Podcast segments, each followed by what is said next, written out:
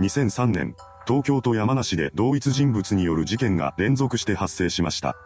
今回は犯行に至る経緯から事件の結末までをまとめていきます。後に事件を主導することになる男松井智之が1971年12月4日に北海道で生まれました。成人後の松井は不良として頭角を現すようになります。彼は詐欺や恐喝などで多額の金を手にし、裏社会で力をつけていきました。ただ、暴力団に席を置くことはなかったようです。松井はあくまでも肩着としての体裁を保ちながら犯罪行為を重ねていきます。その生き方はまさに半グレそのものでした。彼は不良が暴力団員になることが当たり前だった時代に半グレという存在を確立させた人物の一人だったのです。松井は六本木を拠点にしていました。その中で暴力団との交流も持つようになります。こうして彼は裏社会での立場を確固たるものにしていったのです。そんな松井と一人の男性が繋がったところから今回の事件が動き出しました。2002年頃、後に事件の被害者となる男性古川信也さんが六本木に立つ勤め先の飲食店から顧客名簿を盗み出したことで店側とトラブルになります。この飲食店が裏稼業人の息がかかっている店だったのでしょう。トラブル解決のために古川さんも不良を頼らなくてはならなくなりました。彼は知人を通じて自分の味方になってくれる不良を探し回ります。そのような中で最終的に古川さんが助けを求めた相手が松井だったのです。六本木界隈で有名な不良だった松井は古川さんと揉めている店に脅しをかけてトラブルを解決します。こうして助けられた古川さんは松井に深く感謝していました。とはいえ、感謝の言葉だけで松井が引き下がるはずがありません。そもそも、喫水の不良である彼がボランティアで他人を助けること自体がありえないのです。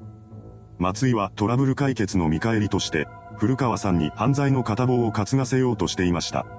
彼は古川さんの感謝する気持ちにつけ込む形で犯罪行為への加担を命じます。しかし古川さんはこの命令を拒否しました。そんな彼に対して松井は圧力をかけていきます。ここで半グレとしての松井に恐怖した古川さんは2003年9月に六本木から逃げ出すことにしたようです。その際、彼は交際相手の A さんと二人の友人を一緒に連れて行くことにしました。こうして松井の活動拠点である六本木を離れた4人は北上し、福島県内に身を寄せます。彼らはその地にアパートを借りて潜伏生活を送ることにしました。一方その頃、松井は古川さんが飛んだことを知って激怒します。それからの彼は古川さんに追い込みをかけるために動き始めました。古川さんの逃亡から1週間後の9月17日、松井が古川さんの友人を脅して彼の逃亡先を突き止めようとします。この脅しに屈した友人は古川さんと連絡を取って彼を千葉県市川市のレストランに誘い出しました。裏で松井が手引きしていることに気づいていない古川さんは友人からの誘いに乗ってレストランにやってきてしまいます。そうして姿を現した古川さんを松井の仲間が連れ去りました。時を同じくして松井は仲間と共に古川さんらの潜伏先である福島県内のアパートに向かっています。そしてアパートの部屋にいた交際女性の A さんを誘拐しました。その後、松井らは埼玉県戸田市内のマンションに集まって古川さんと A さんを別々の部屋に監禁しています。それから松井らは古川さんに暴行を加え始めました。当初の計画では逃げ出したことへの制裁として古川さんを痛めつけるだけの予定になっていたそうです。しかし、この最中に古川さんの荷物から松井ら半グレグループの組織図が発見されます。これを目にした松井はこれ以上古川さんを生かしておいたら大きなリスクになると考え、彼の殺害を決意しました。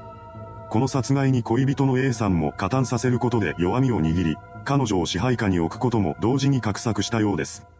9月18日、松井らが古川さんと A さんを連れて監禁現場だったマンションを後にしていきます。そして翌日の19日に山梨県丹波山村のキャンプ場へと移動しました。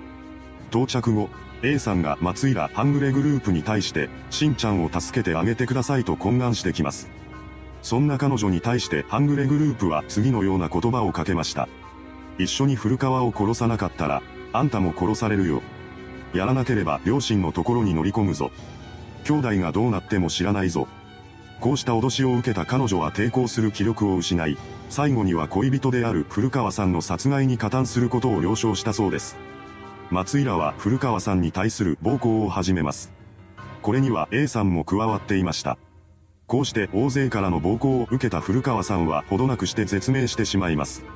彼の死亡を確認したハングレグループは遺体の処理に動き出しました。彼らは9月19日深夜から20日未明にかけて、古川さんの死体をバラバラにし、それらを山中に捨てていきます。こうして犯行を終えた松井らは東京に帰っていきました。それから2週間後の10月4日、奥多摩の山中で地元猟友会の会員がバラバラになった遺体の一部を発見します。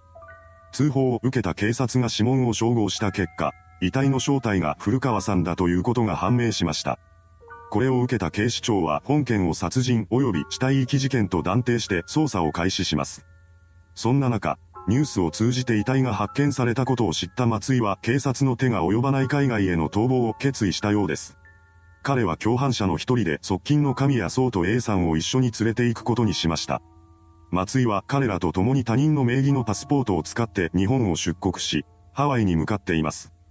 こうしてひとまず日本から出ることには成功したわけですが、日本とアメリカは犯罪人引き渡し条約を結んでいるため、ハワイにも長居はできません。そこで一行は10月22日までにアメリカを出国して南アフリカのヨハネスブルグ国際空港へと移動しました。松井が南アフリカに入国した理由はこの国に以前からつながりがある犯罪組織がいたからです。彼はこの犯罪組織の助けを受けながら南アフリカに潜伏することにしました。松井は犯罪で手にした大金を持っていたため、逃亡生活中も豊かな暮らしをしていたそうです。そのようにして彼が優雅な暮らしをする中でも、日本の警察は捜査を進めていました。そしてついに松井の半グレグループが事件に関与していたことを突き止めます。そこで警察は2004年1月8日までに犯行に関わった男女8人を監禁などの容疑で逮捕しました。さらに、そのうちの6名は1月23日までに殺人、死体損壊、死体遺棄の容疑で再逮捕しています。その後、彼らの供述によって古川さんの殺害5ヶ月前の5月27日にも松井らが東京都新宿区内のホテルで飲食店経営者の男性長沼昌司さんを殺害し、死体を埼玉県秩父郡長瀞町の山中に遺棄していたことが明らかになりました。警視庁はこれら2つの事件に関係した14名の男女を逮捕しています。こうしてハングレグループのメンバーが次々と捕まっていったのですが、松井と神谷はこの時点ですでに日本を出国していました。警視庁はインターポールを通じて松井らを国際手配します。そして事件から7年後の2011年6月には捜査員を逃亡先の南アフリカに派遣しました。ですが、それで松井らを捕まえることはできていません。南アフリカに潜伏中の松井は現地でも犯罪行為に手を染めて金を稼いでいたそうです。ここでも彼の側近をしていた神谷は南アフリカで暮らす日々の中で現地の公用語を話せるようになりました。すると神谷は2011年頃から松井の元を離れて一人で生きていくようになります。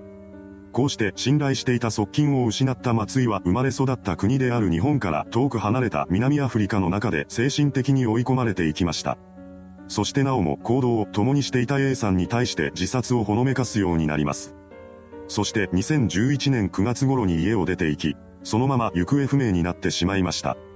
こうして一人残された A さんは2ヶ月後の11月に一人で帰国し、成田空港で警視庁に逮捕されています。その後行われた取り調べの中で彼女は事件当時を振り返ってこう説明しました。松井やその配下の者たちに脅されて、自分の命を守るためにやむを得ず手を貸す素振りをしただけです。これを受けた東京地検は A さんを罪に問うことができないと判断し、11月22日に嫌疑不十分で彼女を不起訴にする決定を下しています。